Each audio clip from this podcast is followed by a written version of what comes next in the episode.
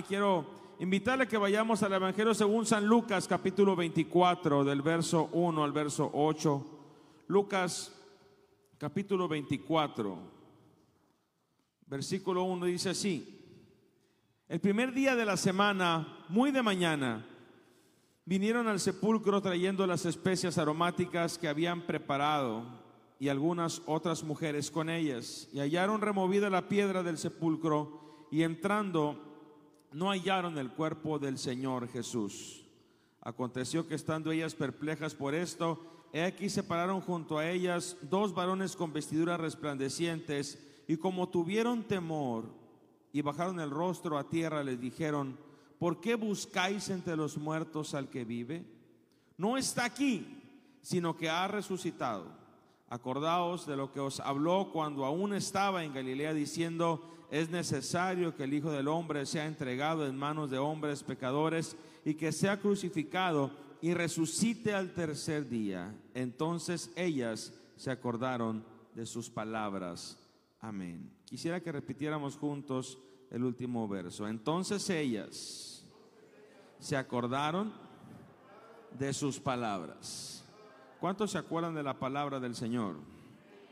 Quiero invitarle que oremos a nuestro Dios y que pidamos que sea Él el que hable a nuestras vidas en este momento y que todo lo que nosotros podamos estar haciendo en este lugar sea respaldado por el Señor. En el nombre poderoso de Jesús estamos delante de ti, delante de tu presencia, para pedirte que bendigas nuestras vidas, que bendigas nuestros corazones, Señor, que podamos ser tierra fértil para que tu palabra pueda ser sembrada en nosotros y que pueda dar fruto de vida, Señor. En el nombre poderoso de Cristo Jesús te pido que todo lo que pueda estar perturbando o estorbando en nuestra vida, en nuestra mente, en nuestro corazón para recibir este mensaje pueda ser reprendido en el nombre de Jesús.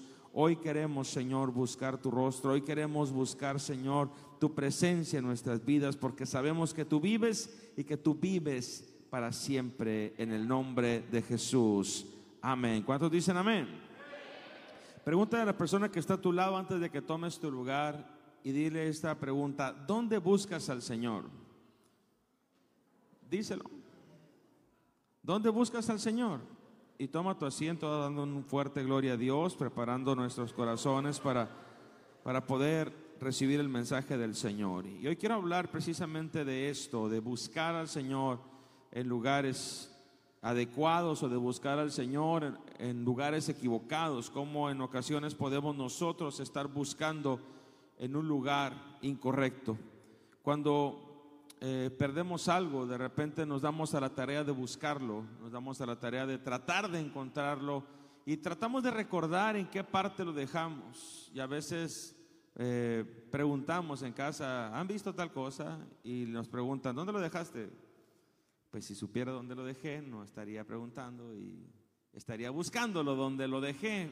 Y regularmente como no sabemos eso, vamos y buscamos en distintos lugares y puede ser que en la mayoría de las ocasiones tengamos una idea vaga de dónde están las cosas y vamos a ese lugar y más o menos nos damos una idea y lo encontramos, pero también hay momentos en que definitivamente no sabemos en dónde buscar y podemos estar perdiendo el tiempo, cuando buscamos en el lugar equivocado, por más minuciosa que sea nuestra búsqueda, definitivamente estaremos perdiendo el tiempo. Por más bueno que seas para buscar, no vas a poder encontrar aquello que estás buscando. Te encontrarás otras cosas, pero aquello que estás buscando, no. Y hoy quiero hablar precisamente de cómo nosotros como hijos de Dios, y aquellas personas que no conocen al Señor a veces también buscan a Dios en lugares incorrectos. El hombre a través de la historia ha buscado la felicidad en distintos lugares. Ha buscado la felicidad de distintas formas y en muchos de esos lugares han sido lugares incorrectos.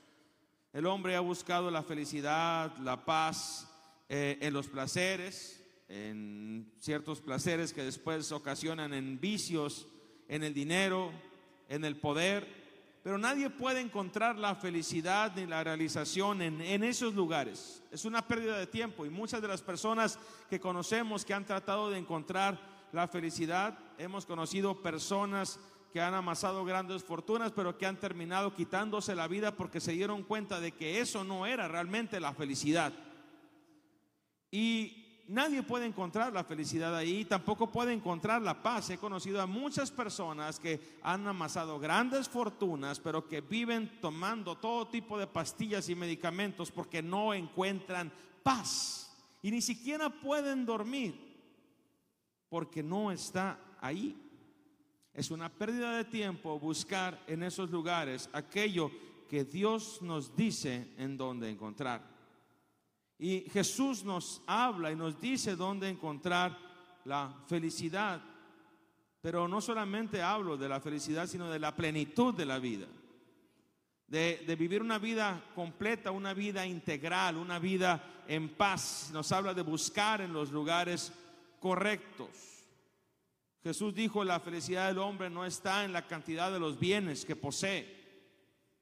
Jesús nos habla de varios principios que tenemos que vivir para poder estar en armonía con Dios, estar en armonía con el prójimo y estar en armonía con nosotros mismos, estar en ese equilibrio. Pero aún a veces como, como hijos de Dios puede ser que aún conociendo al Señor, aún sabiendo de su presencia, aún teniendo su palabra, una y otra vez estamos buscando aquello que ya sabemos o aquello que ya encontramos y lo estamos buscando en el lugar incorrecto o incluso estamos buscándolo con la actitud incorrecta. ¿Cuántos de nosotros hemos venido a la casa de Dios con la actitud incorrecta? ¿Mm? ¿Cuántos de nosotros hemos venido a la casa de Dios buscando algo incorrecto? ¿Sí? Nomás el pastor. Todos en algún momento dado hemos venido a este lugar con la actitud incorrecta porque venimos molestos o porque algo no nos gustó, porque estamos eh, evaluando lo que se está haciendo, por diferentes razones. Y a veces, en lugar de darnos cuenta de que venimos a este lugar a adorar a Dios, a veces no estamos con la actitud correcta. Pero eso es solamente un ejemplo de cómo muchas veces nosotros en nuestra búsqueda de Dios puede ser que estemos buscando de manera equivocada. La pregunta que hacen los ángeles a las mujeres ese día, ese primer día de la semana, ese día de resurrección, es una pregunta muy pertinente y es una pregunta muy adecuada que le hicieron a mujeres que eran seguidoras de Jesús. Estas mujeres habían visto los milagros de Jesús, habían sabido de las maravillas hechas por el Señor, habían visto en muchas ocasiones la obra de Jesucristo, habían escuchado sus palabras, sabían perfectamente lo que Jesús era capaz de hacer y varias veces habían escuchado el mensaje de Jesucristo cuando les dijo, es necesario que el hombre, que el Hijo del Hombre sea entregado en manos de pecadores, que sea aprendido, que sea crucificado, pero también resucitará al tercer día. Ellas sabían estas palabras, pero muchas veces se nos olvida. Amén. Y la pregunta de los ángeles en ese momento es una pregunta muy pertinente porque ellas están buscando a un Jesús muerto y los ángeles le dicen, ¿a quién están buscando aquí?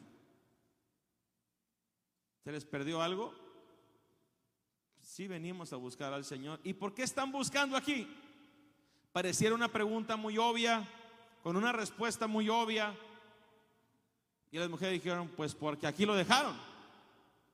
Pero la respuesta de los ángeles es, ¿y por qué están buscando entre los muertos al que vive?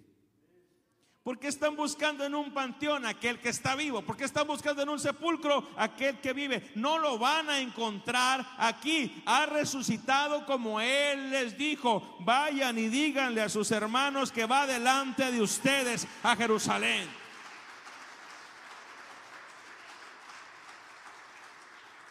¿Por qué lo buscas aquí? No busques entre los muertos al que vive. Y muchas veces actuamos, y te lo digo porque yo en ocasiones he actuado como estas mujeres, buscando a Jesús en el lugar incorrecto o con la actitud incorrecta. ¿Por qué si conocemos al Señor, lo buscamos a veces en el lugar incorrecto? ¿Por qué si conocemos al Señor, lo buscamos a veces con la actitud incorrecta y hay varias razones para esto. Quiero señalar tres razones específicas de por qué a veces buscamos a Jesús en el lugar incorrecto, con la actitud incorrecta. Y la primera razón es porque muchas veces escuchamos las palabras del Señor, pero olvidamos las promesas de Dios. Y esto nos pasa a todos. Escuchamos las palabras del Señor, pero olvidamos sus promesas o no encarnamos las promesas de Dios en nosotros. Y cada vez, cada vez que nos pasa algo, volvemos a decirle al Señor las mismas cosas.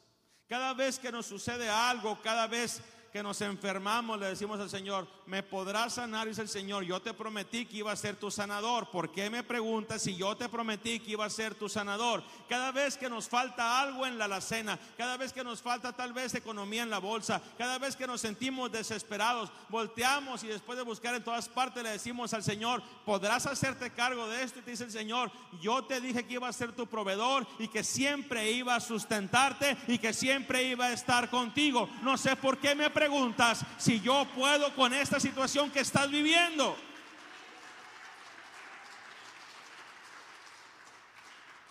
Estamos en un conflicto familiar. Estamos en medio de un conflicto, de un pleito, por decirlo de alguna forma, que nos está agobiando. Y le decimos al Señor una y otra vez, ¿podrás ayudarme con esto?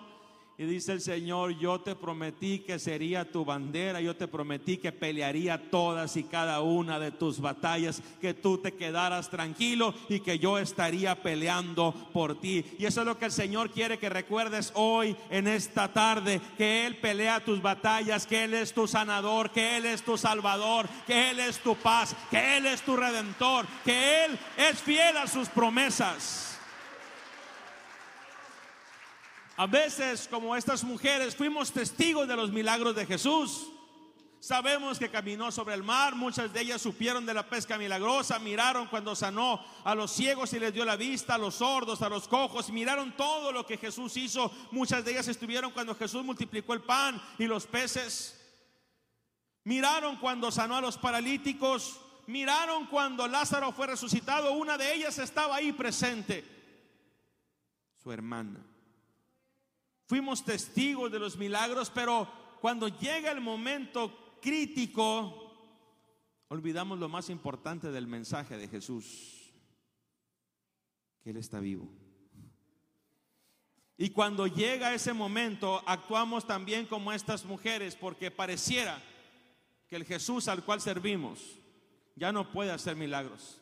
Pareciera que el Jesús al cual adoramos ya no puede levantar muertos. Pareciera que el Jesús al cual adoramos ya no puede calmar la tempestad, ya no puede caminar sobre las aguas, ya no puede hacer nada de eso. Pero Jesús hizo algo todavía más maravilloso que eso. Jesús le dijo, voy a entregar mi vida, nadie me quita la vida, yo la pongo, yo la ofrezco y yo mismo la vuelvo a tomar. Así como voy a ser crucificado, así voy a resucitar y voy a vencer al enemigo más poderoso que es la muerte.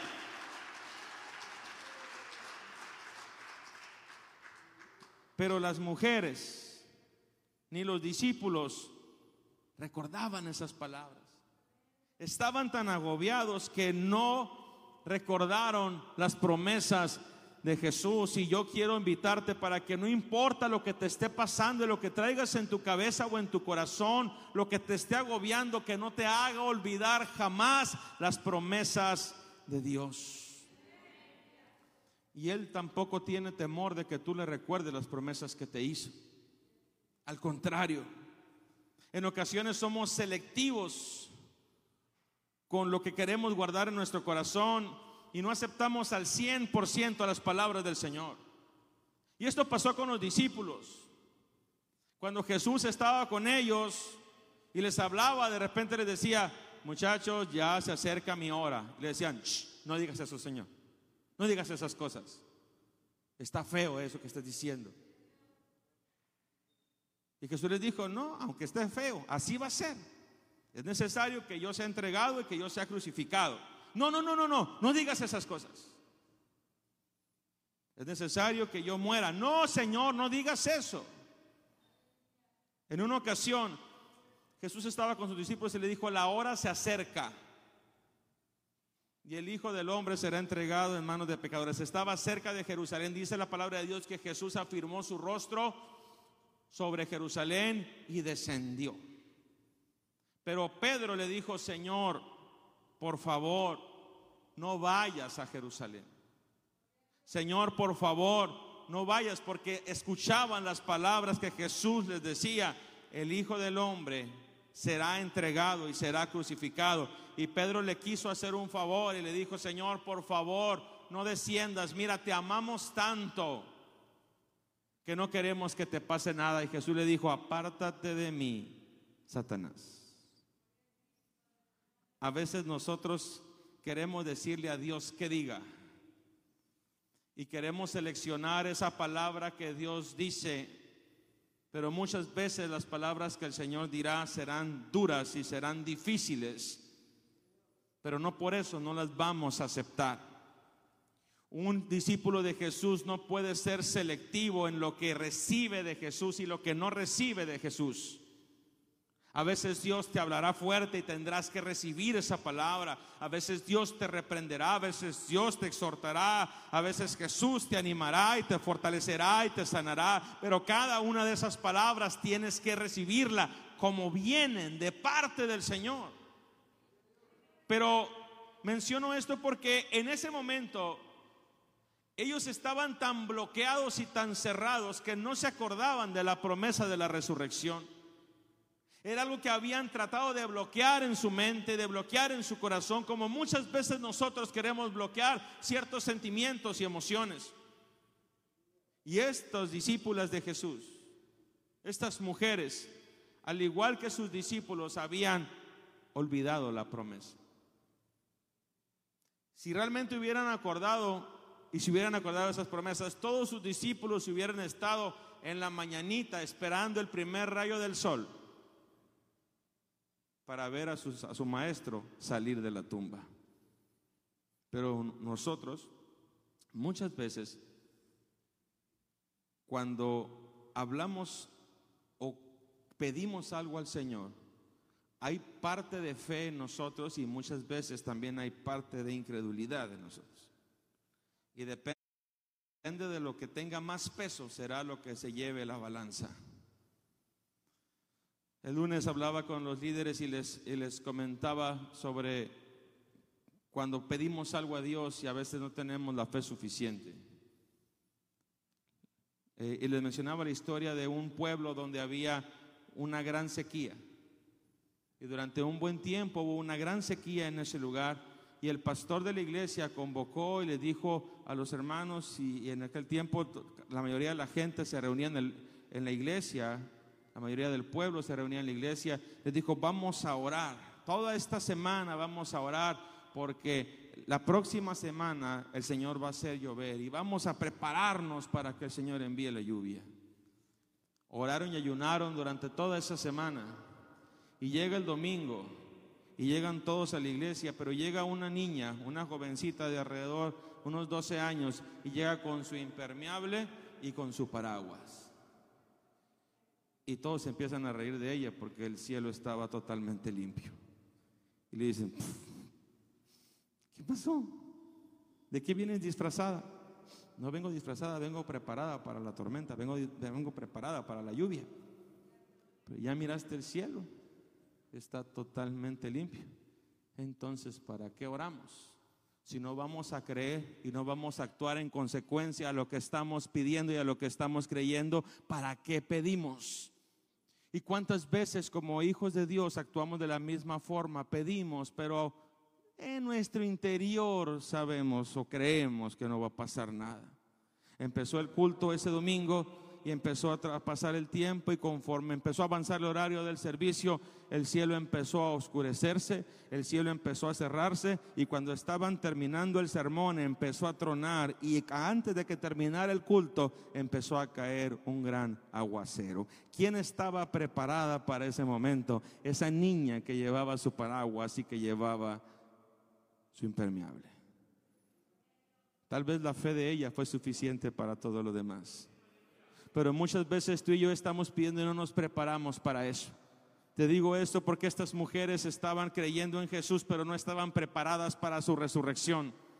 La iglesia que confía en el Señor sabe que la palabra que el Señor ha dado es fiel y es importante que tú recuerdes cada una de las palabras y las promesas que el Señor ha hecho a tu vida. Y los ángeles le recordaron las promesas del Señor, le dijeron, acuérdense de lo que Él les dijo, acuérdense de lo que Él les habló. Y este mensaje todavía aplica a nosotros cuando estés dudando, cuando estés agobiado, cuando estés preocupado, acuérdate de lo que Él te dijo, acuérdate de lo que Él te habló, acuérdate de cada momento que su palabra ha estado contigo y que te ha levantado y te ha sustentado una y otra vez. Y esa palabra sigue siendo fiel. El cielo y la tierra van a pasar, pero sus palabras jamás, jamás, jamás pasarán.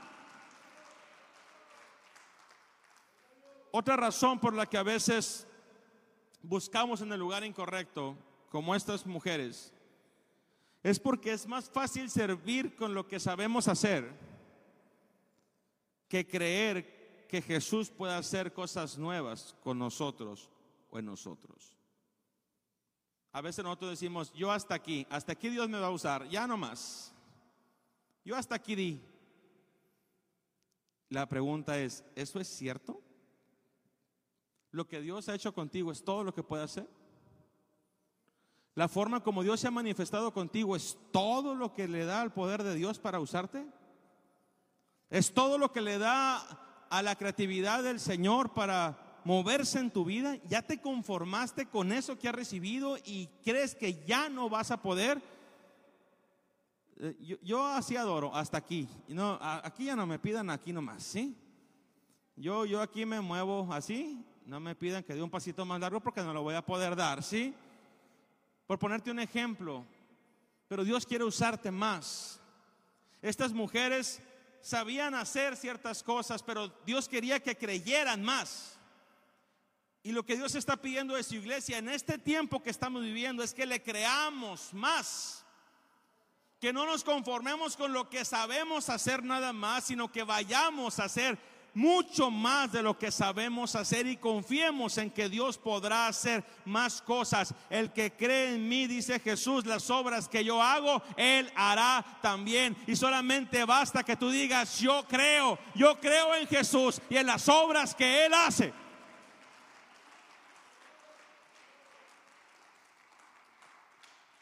Pero quiero ponerte en este contexto. Las mujeres llevaban sus frascos con aceite y con especias aromáticas para ungir el cuerpo de Jesús. Ellas querían hacer un servicio a Jesús. Un servicio a un Jesús muerto. Aunque se oiga feo. Pero ellas querían servir a un Jesús muerto. Iban a ungir a un muerto. Eso es literalmente lo que ellas iban a hacer. ¿Para qué? Para conservar un poco más su cuerpo, para quitar la sangre de sus heridas, para poder dejarlo un poco más en su preparación. Y es lo que ellas iban a hacer. Y a veces actuamos como ellas. Es más fácil hacer eso que creer que Jesús hizo mucho más. ¿Y cuántas veces nos hemos conformado con hacer aquello que solamente sabemos hacer? Cuando Dios nos pide que creamos un poquito más. Dios te pide que creas un poquito más. Ellas llevaron sus perfumes aromáticos, sus esencias para ungir a Jesús, pero Jesús no ocupaba eso. Jesús ya no estaba ahí. Jesús no estaba muerto. Jesús no ocupaba que lo ungieran. Jesús ocupaba que le creyeran. Jesús ocupaba que le predicaran. Jesús ocupaba que confiaran en Él.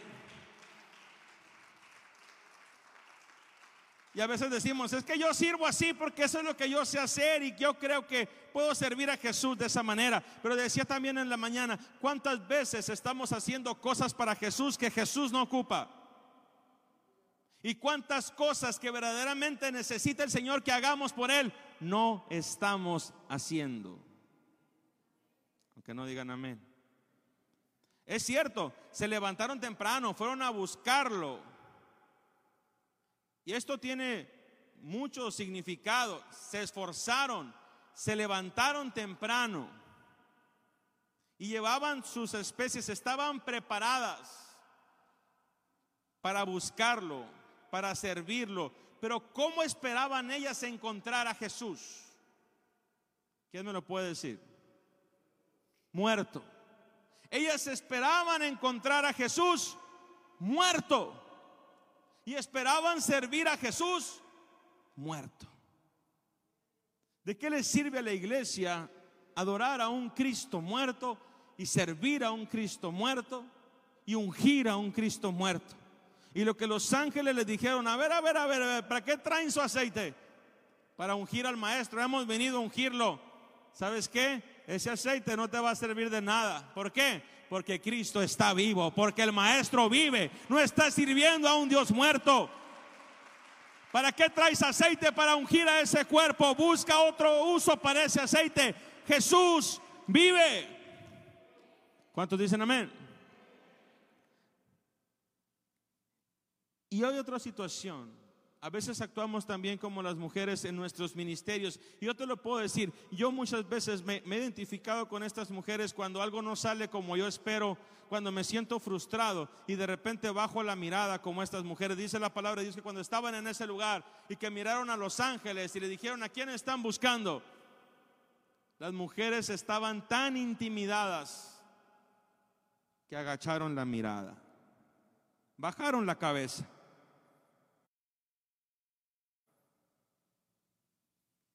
Bajaron la cabeza. Y le dijeron los ángeles, ey, ey, ey, ey, tranquilas. ¿Por qué bajan la cabeza? Es que se llevaron al maestro y no sabemos en dónde está. No, no, no, no, no, levanten la cara. Son discípulos de Jesús, sí, levanta la cara entonces. ¿Serviste al maestro? Sí, entonces levanta el rostro. Serviste a Jesús en este tiempo, lo viste hacer señales y milagros. Y entonces levanta la cara. Jesús está vivo. Jesús está vivo. Y lo mismo te digo a ti si de repente hay situaciones que te han afligido, que te han agobiado, que has fallado y has bajado la mirada, te digo hoy, ey, ey, ey, levanta la cara. Tu Jesús, tu Maestro, está vivo. Nuestros ministerios no sirven de nada en el sepulcro. Él no quiere que estemos con el rostro en la tierra. Él quiere que levantemos la mirada. ¿Por qué? Porque donde Jesús está, la muerte tiene que huir.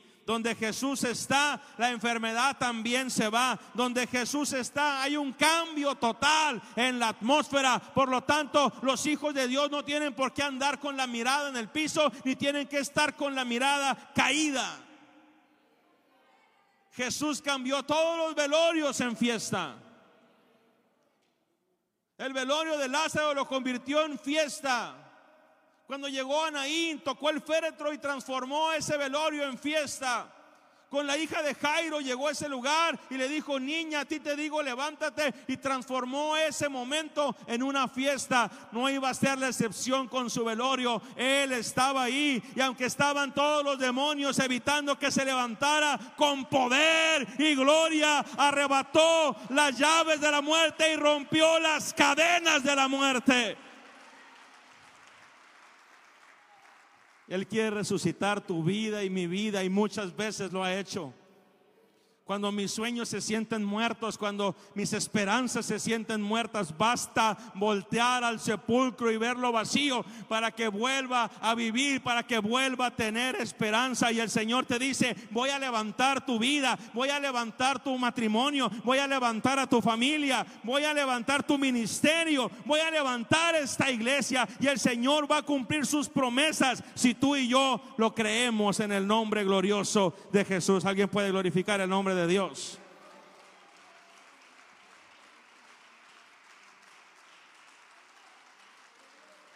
Aleluya.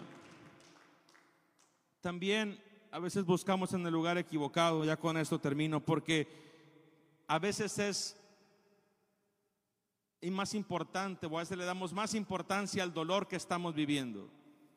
Y el dolor que estamos viviendo nos hace ver las dificultades más grandes que el poder de Dios. ¿Cuántas veces has visto un problema más grande que a tu Dios? Amén.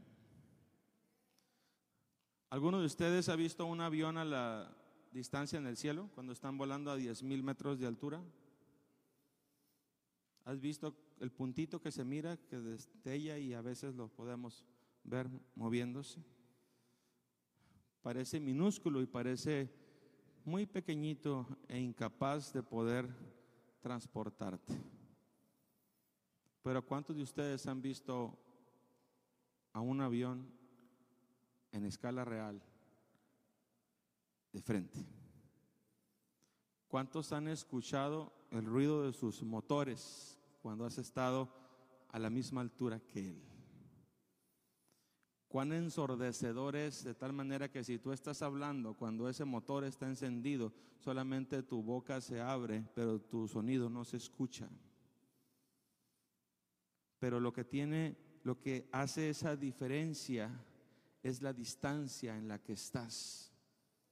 A veces nosotros miramos el problema más grande porque nuestra distancia de Dios también es muy grande y tu problema es relativo. Pero cuando tú estás cerca del Señor, su inmensidad hace que tus problemas se vean pequeños. Cuando tú estás cerca de Dios y cuando conoces el poder de Dios, los diferentes problemas que están a tu alrededor, las dificultades, se miran relativamente pequeños comparado con Dios. Las mujeres iban sufriendo el dolor de que su maestro había muerto y lo habían crucificado. Y ellas iban caminando pensando en que querían ungir el cuerpo de su Señor, pero iban pensando en sus problemas también y dijeron, ¿quién nos va a ayudar a mover la piedra? A veces en nuestras dificultades nos viajamos y nos enganchamos en ciertos problemas ignorando que ya Jesús hizo un milagro maravilloso. Jesús estaba vivo, la piedra estaba movida, pero ellas, como todavía no habían superado esa situación, estaban todavía contemplando el sepulcro cerrado y el cuerpo de Jesús adentro. Yo te quiero decir hoy, ese problema que te tiene agobiada y agobiado, el Señor ya se encargó de él. Si Jesús pudo con la muerte, que no pueda con tu problema. Ese problema que te está afligiendo y que te ha quitado el sueño y que tal vez te ha quitado el hambre que te ha quitado la paz. El Señor ya se encargó de él. Jesús ya se levantó de entre los muertos, hermano y hermana. La piedra ya está movida, ya no hay nada de qué preocuparse. Pero eso en nuestro dolor a veces dejamos de ver lo que Dios está haciendo. Y ellas incluso llegando y mirando la piedra movida dijeron, ¿quién habrá quitado al Señor? ¿Quién habrá movido la piedra? Se llevaron al Señor. Y en otro pasaje paralelo le, reclaman a los ángeles y le dicen, ¿en dónde lo pusieron? A ver, espérate. ¿No te has dado cuenta de lo que está pasando? No, no, no, no, no, no, no. Yo vengo a ungir al Señor. Díganme dónde está para ir y traérmelo de vuelta. No, no, no, no has entendido. Tu problema ya no es problema. Tu dolor estaba aquí porque Jesús había muerto. Hoy tengo noticias para ti. Jesús ha resucitado. El Señor está vivo. Y le dijo entonces, ¿cuál es tu dolor ahora?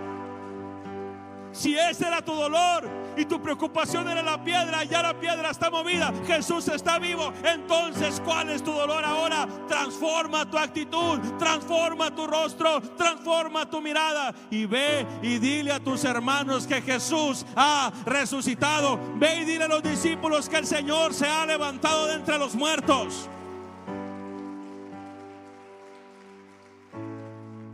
A veces Dios hizo el milagro y nosotros seguimos ciclados y enganchados en lo mismo. Dice el Señor, ya deja de darle vueltas al mismo asunto. No vayas a buscar a un Jesús, a Jesús con una fe de sepulcro. No vayas a buscar a Jesús con una fe de duelo.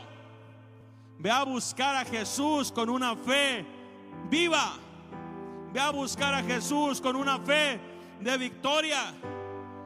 Dice la palabra de Dios que las mujeres llegaron a donde estaban los discípulos y le dijeron, el Señor ha resucitado. Y muchos dudaron, pero se levantaron dos, Pedro y Juan, y se soltaron corriendo hasta que llegaron al sepulcro. Y Juan llegó hasta la puerta, pero Pedro entró y cuando entró dijo, es cierto, el maestro no está, el maestro se levantó, el maestro ha resucitado.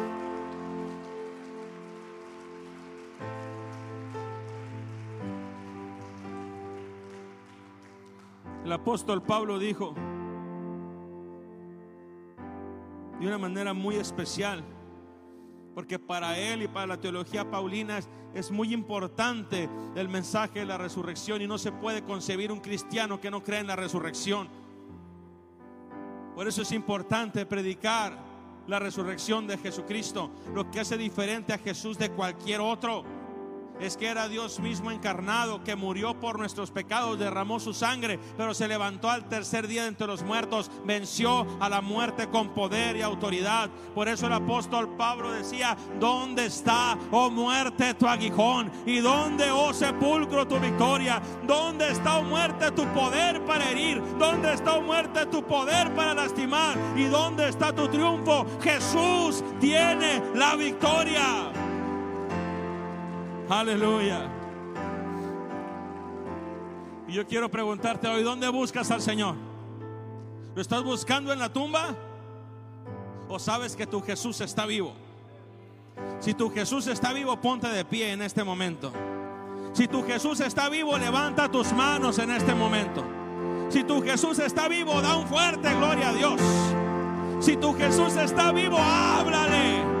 Si tu Jesús está vivo, invócalo porque Él se manifiesta donde su pueblo le invoca y dice a su iglesia, no me busques con tristeza, no me busques con dolor. No mires los problemas más grandes que mi gloria y más grande que mi poder. Búscame con fe, búscame de todo corazón. Es importante confiar en esto y predicar que Jesús está vivo.